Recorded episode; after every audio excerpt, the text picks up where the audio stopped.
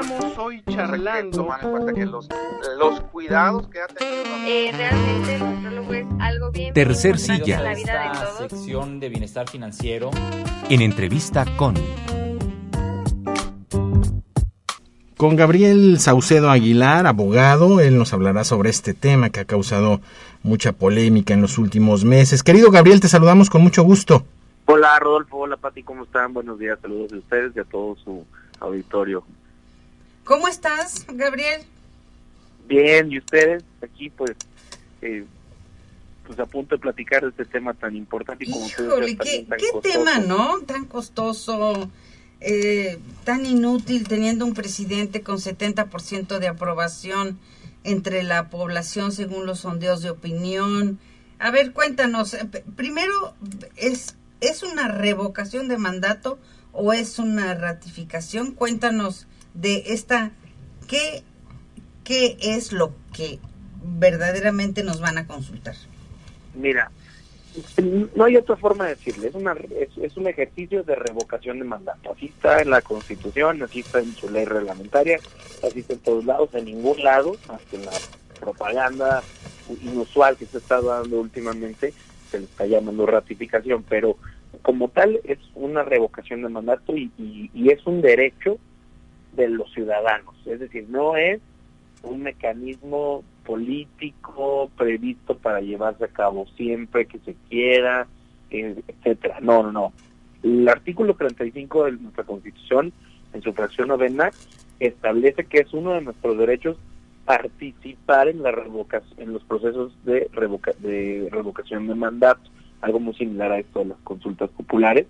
Y eh, aquí sí el tema es que no hay no hay no hay no hay para escoger no no hay no hay para hablar de esos temas sino única y exclusivamente para saber si el presidente en funciones ha perdido la confianza del pueblo y por lo tanto el pueblo eh, quisiera eh, anticipadamente removerlo de su de su cargo o pues si no simple y sencillamente si no si las cosas van a seguir tal y como fueron preestablecidas al momento en el que nos dijeron por quién queríamos votar, ¿no? Es eso, no, no, no es una ratificación ni nada, y es un ejercicio que para empezar emana del ciudadano, de que el ciudadano lo quiera hacer. Muy contrario a como se está entendiendo ahorita, en el que como que, así como se ha dado casi en todo en este sexenio, pues de forma muy inusual, quien está promoviendo la revocación de mandato son las personas del pre- de- de- que siguen al presidente o a su movimiento, ¿no? En realidad debe ser al revés, o sea, esto debe funcionar con base al hecho de que nosotros hayamos perdi- perdido la confianza en él y entonces decidamos recolectar firmas para que se active este mecanismo y entonces poner otra vez a votación si él debe de seguir o no. ¿Quién Pero es- decide esto, Gabriel? O sea, ¿esto lo decide el Congreso, el Senado, en los congresos de los estados? ¿Quién, ¿A quién beneficia, a quién perjudica? O sea, ¿podemos hacer una revocación de mandato para el gobernador actual? ¿O cómo? ¿O para el presidente municipal? ¿Cómo funciona? Para el, en el caso de los gobernadores, sí, sí se puede. O sea, el ejercicio es un ejercicio eh, que ya deberá de estar con- contemplado en las constituciones locales para ver si se puede llevar a cabo o no. De la que estamos hablando, en este caso, siempre va, este, por que me refiero al Ejecutivo Federal, va a ser este, constitucionalmente eh, nada más cada tres años, como también debería de ocurrir para el caso de los gobernadores. Esto lo elige, en, eh, vamos, lo, lo eligen los ciudadanos, es decir, los ciudadanos lo activan. Ellos son quienes deben de recolectar las firmas y ponerlas a disposición antes del 25 de diciembre al INE, ¿no? Que es el organismo encargado de llevar a cabo el ejercicio. Estas firmas tienen que, pues evidentemente tienen que ser, tienen que contar con un mínimo del 3% de la lista del padrón electoral. O estamos hablando de aproximadamente 2.700.000 firmas para que efe- efectivamente el INE ahora sí ya empiece a sentar las bases de la convocatoria para llamar a esta, a esta revocación de mandato que se estaría dando en- más o menos por ahí de abril. ¿Ok? Oye. Este, Dime, dime. Sí, Gabriel. Bueno, no, desde tu punto de vista, ah, digo, ha habido mucha polémica en torno al tema, pero desde tu punto de vista profesional, eh, ¿cuál sería o cuáles son las condiciones en las que se realizará esta, esta consulta, esta revocación, y cuáles podrían ser los, los efectos, Gabriel? Mira, hay, hay las condiciones, va, a estar complicado para empezar, ¿no?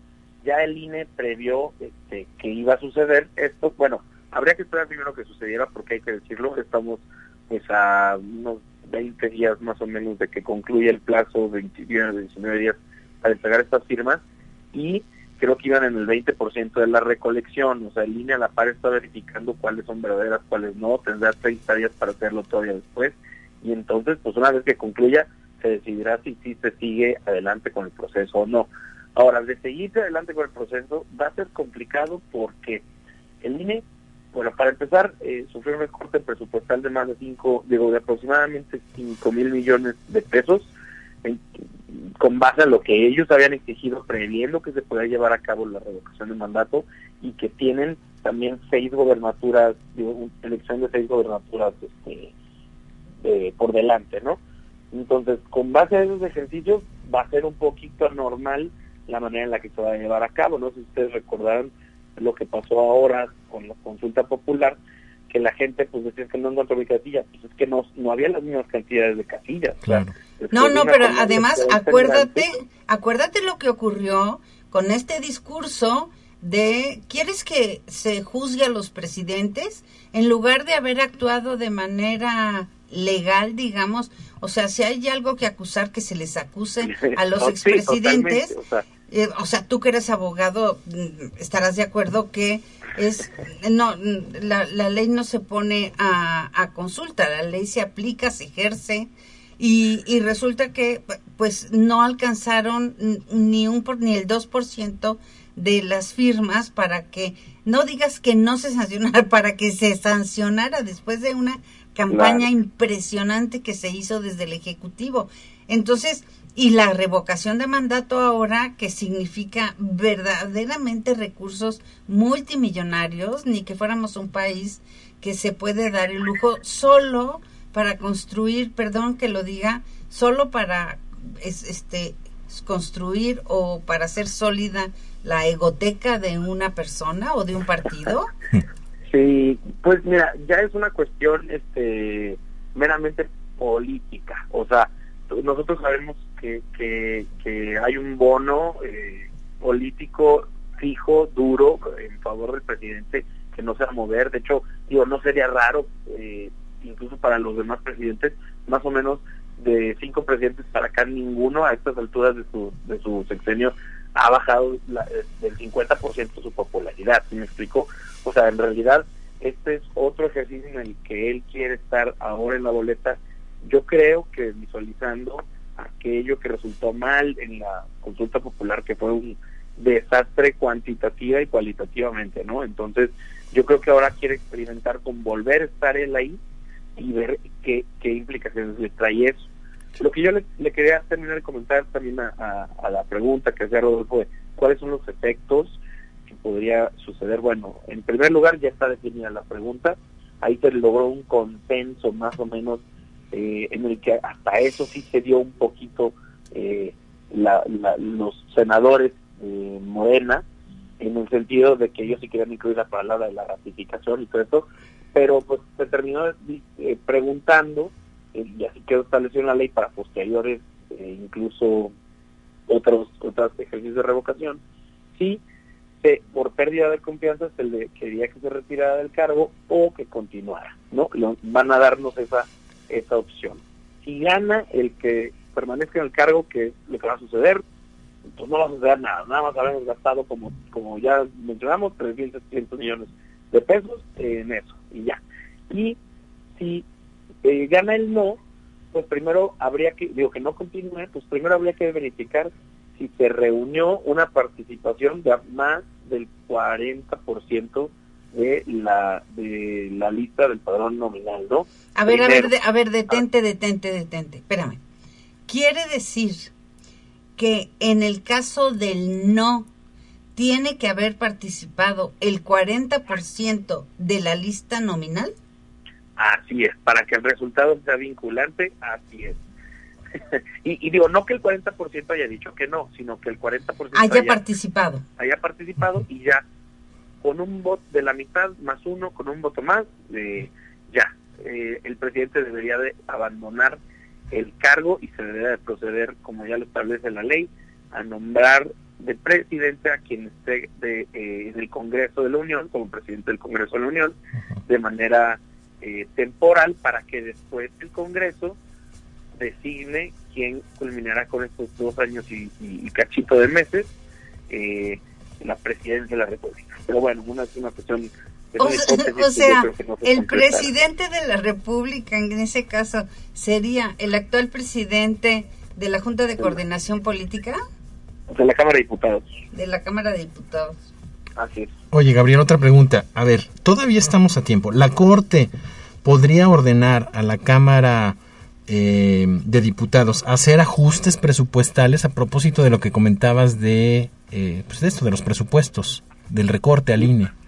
No, no, no, no, no, no. Este, el, ahora sí que la asignación del presupuesto al INE y a todas las dependencias es una facultad soberana y que únicamente le corresponde a la Cámara de Diputados. O sea, uh -huh. ahí nadie más puede intrometer. Uh -huh. eh, por, por su origen, eh, de, que emana, vamos a decirlo, de la voluntad popular, ahí sí no, no, no se puede decir si es inconstitucional o no ciertas cantidades. ¿no? De hecho, okay. el INE no fue el único que se vio ahí eh, afectado, inclu al, incluso al, al, Poder Judicial también se le redujeron aproximadamente dos mil millones de pesos, sí. también el Consejo de la Judicatura, etcétera. Varios de los organismos autónomos se les redujo y eh, evidentemente se aumentó este número de, de erario para, pues, de nuevo, ¿no? Ya sabemos, los bocas, eh, el Maya, el aeropuerto, sí. etcétera, ¿no?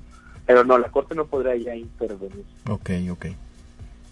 O sea, esto es el muy muy rápidamente Gabriel Saucedo Aguilar, abogado y maestro, eh, tendríamos que la revocación de mandato, ¿cuándo se llevaría a cabo de acuerdo con la ley?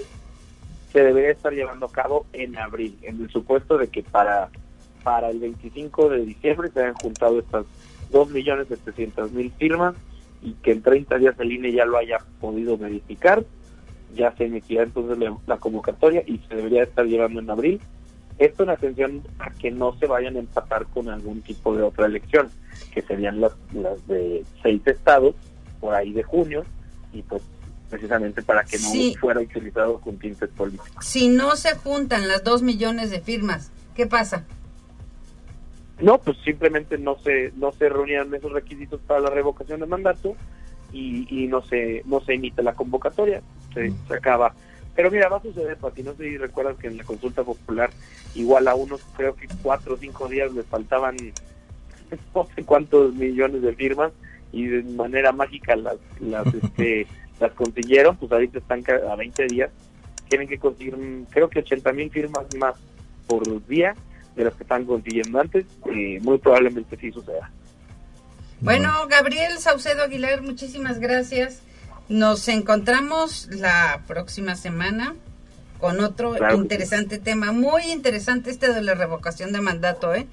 De verdad, yo creo que es una pérdida de dinero, pero no deja de ser interesante el tema. Sí, y será la primera vez que sucederá, así que veremos también, eh, bueno, que se supone que podría llegar a suceder, así que pues sí va a ser interesante qué emana de ahí, ¿no? Muy bien. Pues muchas gracias, Gabriel. Estamos en contacto. Nos vemos. Saludos.